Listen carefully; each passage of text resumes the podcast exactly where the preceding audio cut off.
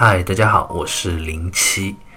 那零七品读《诗经·国风篇》从二零一七年五月开始更新，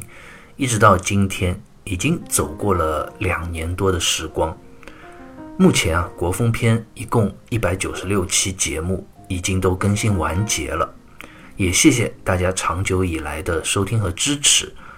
那刚开始啊，我做《诗经》节目的时候。其实我自己也并没有想到会有太多人去收听，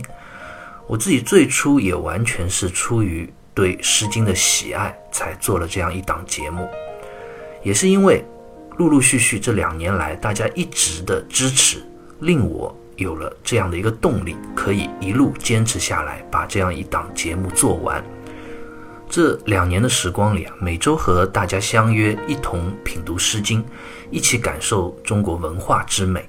本身也成为了我自己生命中非常快乐的一段美好的经历。中国文化博大精深，《诗经》呢，作为中国文化的一部原典，也是意涵深远、丰富而灿烂。我在这两年的时光里啊，自己阅读了大量的古籍。努力理解《诗经》，然后整理文字的稿件，录制剪辑节目。虽然过程很辛苦，但是呢，也收益良多。同时啊，这两年中啊，我也因为《诗经》而结识了许多热爱中国文化的优秀的朋友们，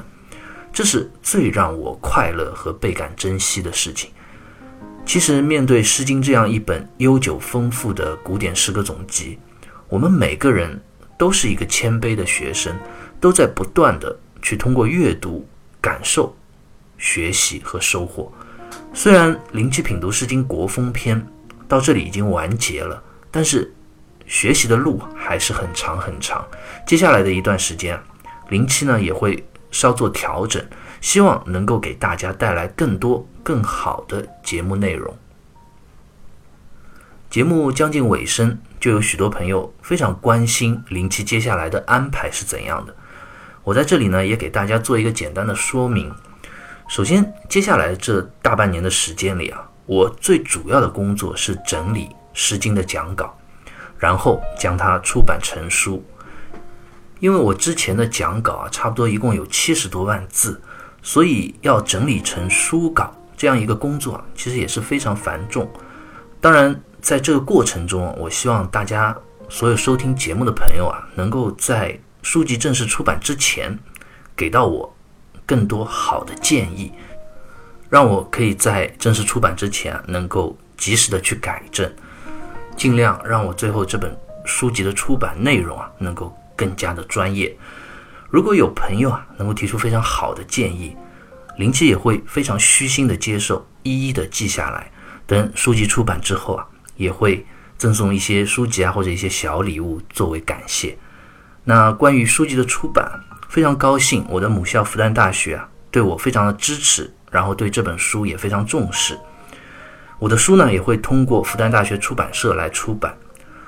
这本书里啊，除了会有丰富的文字内容之外，还会有许多非常精美的插画。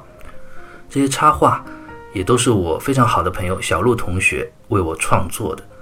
那希望书籍啊能够早日父子和大家见面，届时呢也希望大家多多的购买支持。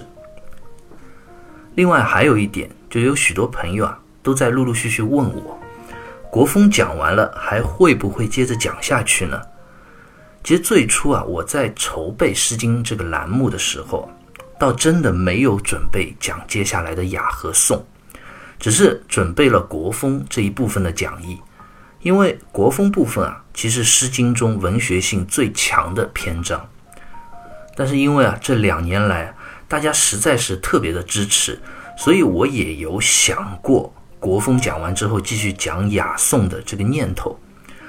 所以我想等书籍出版之后，雅和颂一定会讲，但是怎么讲，怎么去准备，我自己啊还要好好考虑一下。希望能带给大家一个更好的品读《诗经》的体验。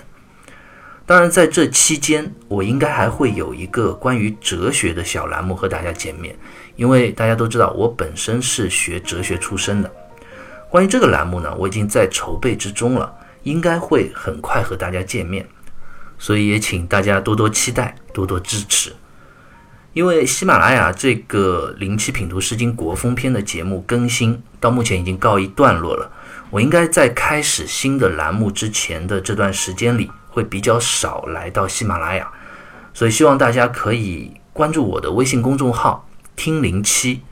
也可以在公众号里和我去交流沟通。我也会在公众号里啊及时更新一些我的近况，也会不定期的在公众号。更新一些我学习《诗经》也好，或者学习其他内容也好的一些学习心得，和大家一起分享。那最后呢，还是要跟大家说一声感谢，谢谢大家长久以来对灵气的支持，也感谢大家对我节目的收听，也希望大家能够把《灵气品读诗经》的节目分享给身边更多喜爱《诗经》、热爱中国古典文化的朋友。最后呢，祝大家万事顺利。学习进步，后会有期啦。